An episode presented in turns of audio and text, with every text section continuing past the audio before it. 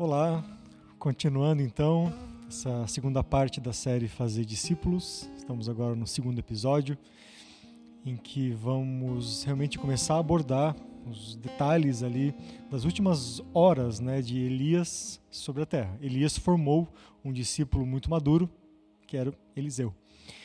Então, no episódio anterior, nós vimos sobre alguns aspectos gerais né, de um discipulado maduro, vimos sobre como Deus usa as circunstâncias, como é importante no nosso andar com Deus o silêncio da nossa alma.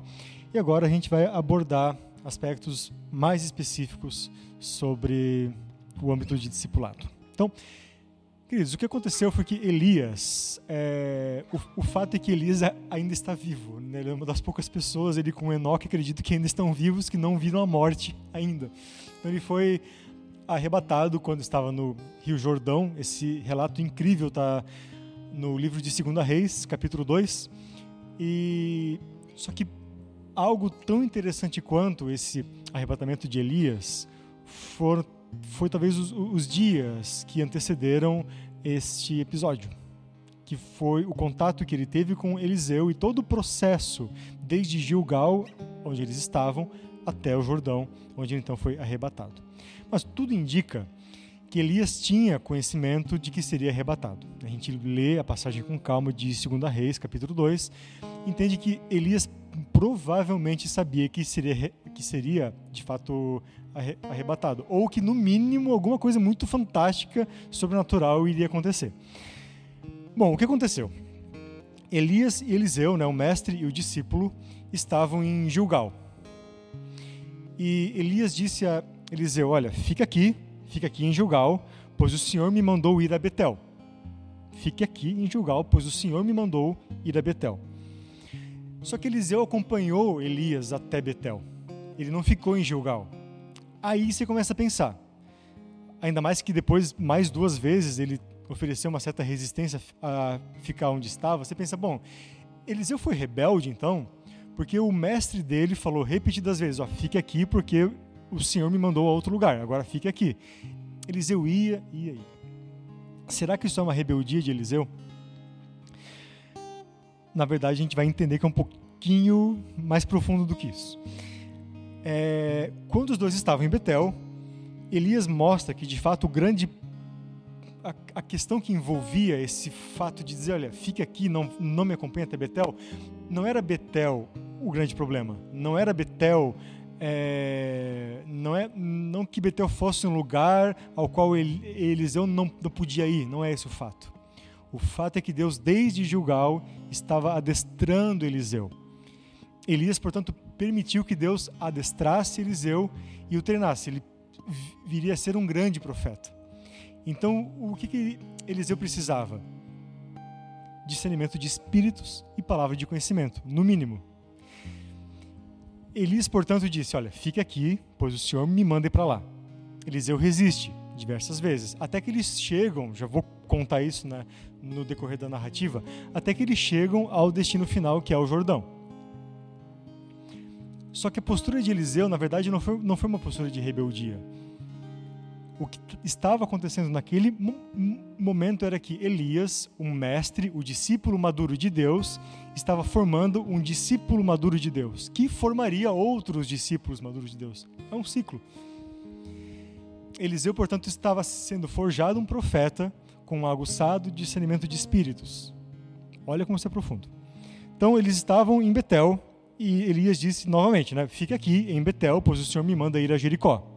Então, estavam em Gilgal, Elias disse: Fique em Gilgal, não vá a Betel. Agora que estavam lá em Betel, agora fique aqui, pois eu tenho que ir para Jericó. Mas o fato é que eles foram para Jericó juntos. Eliseu acompanha Elias tanto até Betel quanto até Jericó.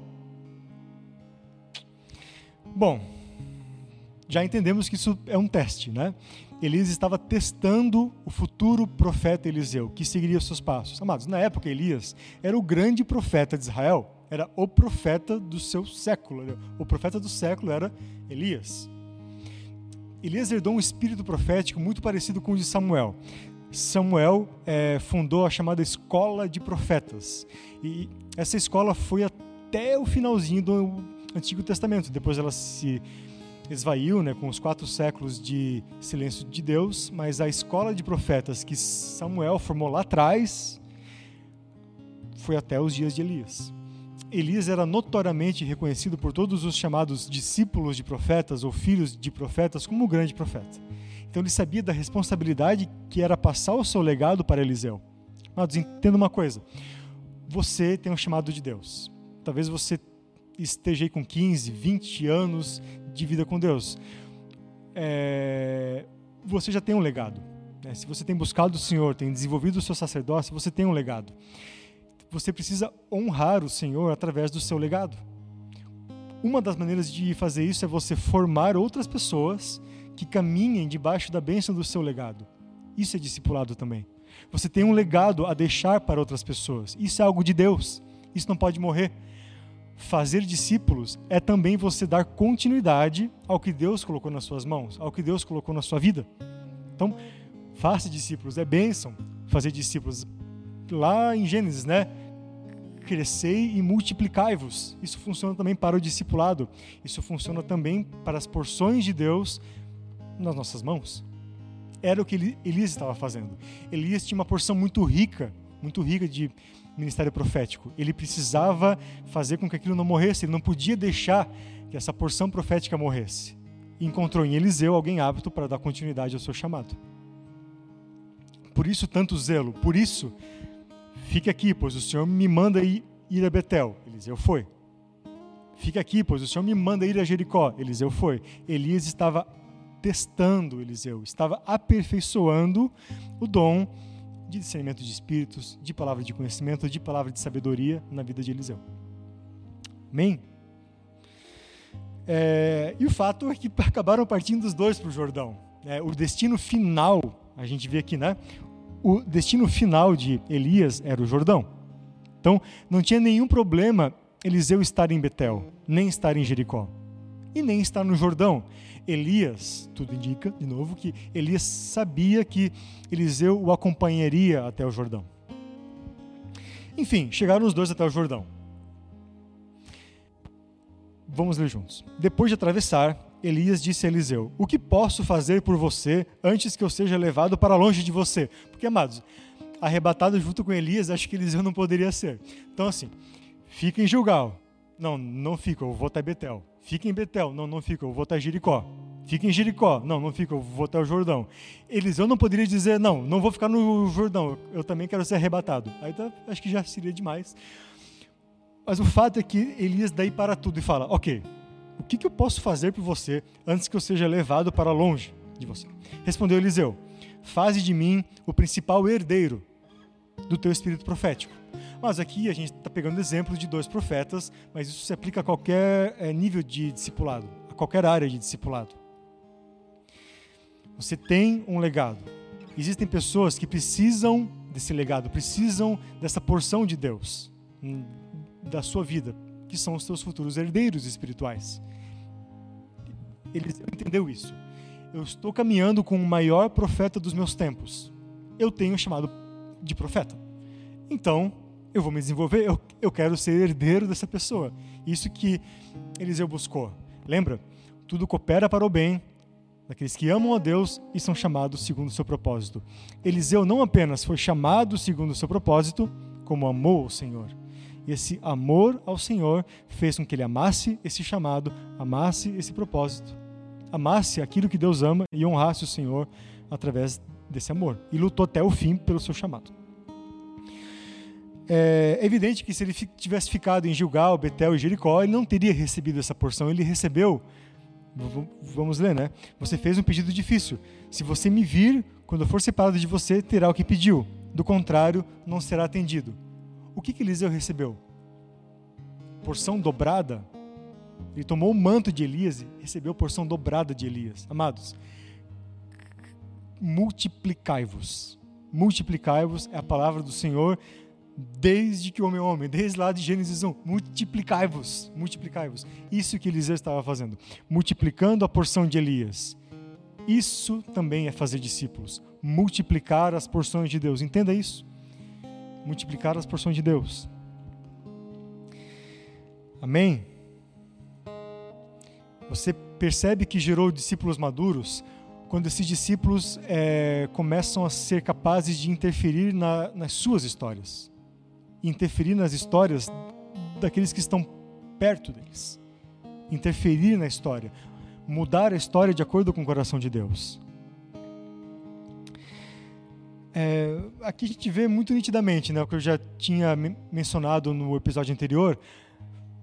Fazer discípulos não é apenas sentar e instruir, sentar e falar, ensinar, dar livros para ler. Isso é muito legal, isso é muito importante.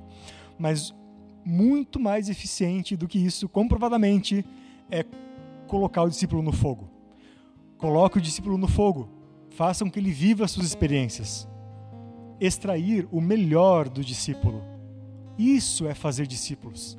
Não é apenas sentar e instruir, sentar e dar livros. Ó, oh, leia dois capítulos, semana que vem a gente conversa. Isso faz parte de discipulado, isso é bênção. Mas fazer discípulos, de fato, de maneira eficiente, de maneira que perdure para toda a eternidade, é botar no fogo. É fazer com que tenha as suas experiências, fazer com que passam, com que passem os seus desafios com o Senhor. Isso é bênção. O que a gente percebe? É, tem uma, eu não botei aqui nas passagens, mas tem um, figurinhas muito importantes aqui nessa passagem de 2 Reis, capítulo 2, que são chamados filhos dos profetas, discípulos dos profetas. Tudo indica que eram adolescentes, ali jovens bem novinhos, mais jovens que Eliseu. Aqui nessa época, Eliseu era jovem, mas os chamados filhos dos profetas, ou discípulos dos profetas, eram muito novinhos, assim, eles estavam sendo iniciados no ministério profético e eles estão ao longo de toda essa passagem que eu falei. Então, lá em é, Betel, eles estavam. O que, que eles sempre perguntavam para Eliseu? Você sabia que o seu mestre vai ser arrebatado? Eliseu respondia: Eu sei, mas não falem sobre isso. Chegava em Betel: Você sabia que o seu mestre vai ser arrebatado? Eu sei, mas não falem sobre isso. Eles foram não, não, vou dizer atormentando, né, mas eles foram é, atrás, ficaram na cola de Eliseu em todo o tempo, não na cola de Elias. De novo, o que Elias estava sabiamente fazendo? Ele sabia que seria arrebatado. Ele pensou: eu preciso que meu discípulo gere outros discípulos. Amados, a sabedoria da continuidade é entender que existe um 5 depois do 4, um 6 depois do 5. Amados, continuidade não é só a próxima geração, é a geração que vem depois da próxima geração. Você precisa, precisamos ser sábios entender que até o Senhor voltar haverá continuidade. As porções que Deus nos deu são eternas. Então, por que, que elas vão durar apenas 50 anos? Porque às, às vezes nós é, temos ideias né, com o Senhor, nós nos planejamos para apenas 20, 40 anos. Amados, as porções que Deus nos deu são eternas, elas precisam passar de geração em geração, como dizem as Escrituras. Elias estava, portanto, fazendo com que Eliseu tivesse agora os seus discípulos. Amados, esses filhos dos profetas tinham Elias como o cara. Eu sou músico. O cara assim que eu tenho como referência é o Yamando Costa, que é um baita violonista. Pô, ele é o cara assim, é aquele cara assim que você olha e, nossa, como eu queria ser, tocar assim também. Yamando Costa, veja esse cara, é muito bom. Instrumentista, é, costuma só fazer músicas instrumentais, de vez em quando ele canta, mas é raríssimo. Mas é a referência, tipo, eu quero chegar naquele cara. Se você é um pintor, sei lá, você pensa em alguém que está vivo aí, se é um fotógrafo, Sebastião Salgado, não sei. Eles tinham Elias como a referência, a grande referência deles. Elias ia ser arrebatado. Ele pensou, eu preciso deixar uma outra referência. Deixou Eliseu. Eliseu passou a adestrar, portanto, os filhos dos profetas. Surgem, portanto, aqui novos discípulos, os discípulos de Eliseu. E é tão engraçado porque as escrituras mostram, né, elas fazem questão de mostrar o quão inexperientes eram esses filhos dos profetas. Porque eles ficavam falando com Eliseu, né? Sabia que o seu mestre vai ser arrebatado? Sabia, sabia, sabia. Quando ele foi a, a, arrebatado, Eliseu volta do Jordão para Jericó, eles falam: Ah, ele deve estar em alguma montanha ou vale, está escrito em algum lugar, eu botei aqui. Ele deve estar em alguma montanha ou vale. Eles acharam que o corpo de Elias poderia estar em alguma montanha ou vale que o espírito levou até lá e deixou.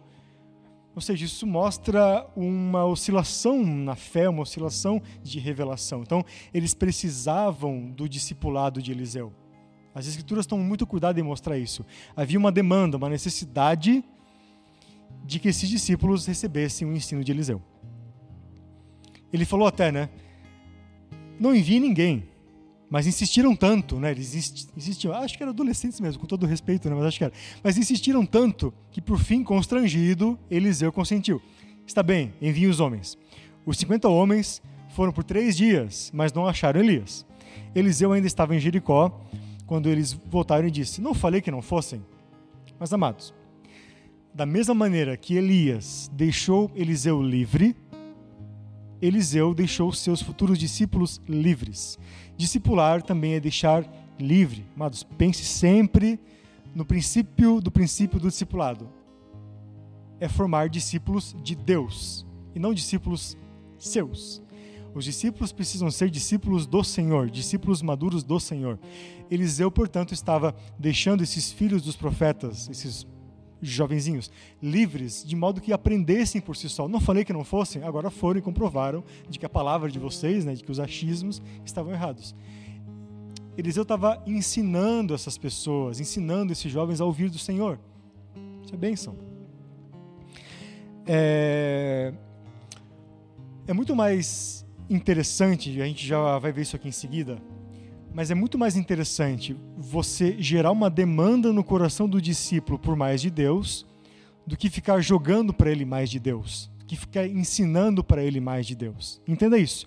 É muito mais inteligente, espiritualmente falando, você gerar uma necessidade, uma fome e uma sede no seu discípulo por querer conhecer o Senhor, do que simplesmente dizer para ele quem o Senhor é e falar das escrituras de cara e começar a começar amados gere uma sede primeiro, gere uma fome no coração do discípulo, faça com que ele queira, deseje buscar o conhecimento do Senhor. Então tudo vai ser mais leve, mais fluido e com mais impacto, com mais intensidade, com mais eficiência. Então, antes de mais nada, antes de me ler esses dois capítulos do livro, semana que vem a gente conversa. Leia o Salmo 129, semana que vem a gente conversa. Importante ler tudo isso, mas gere primeiro uma demanda no coração do discípulo, de modo que ele queira, fique instigado, eu quero conhecer esse Senhor, eu estou apaixonado por esse Senhor. Faça com que o seu discípulo se apaixone pelo Senhor.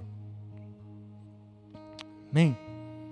Tudo o que forem fazer, façam para a glória do Senhor. É isso que, isso que Paulo diz. Inclusive fazer discípulos. Olha só que legal. Certo.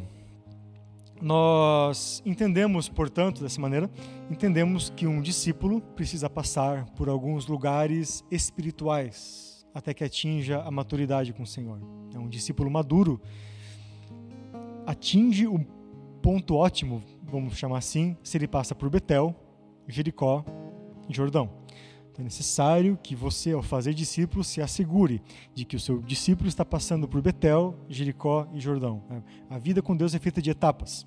Então, se essas etapas forem, forem bem obedecidas, da mesma maneira que Eliseu frutificou lá no Jordão, o seu discípulo vai frutificar no Jordão se você fizer, se você, em, em amor, né, com, com a sabedoria do Senhor, é, dar oportunidade para que ele passe por Betel, Jericó e Jordão espirituais.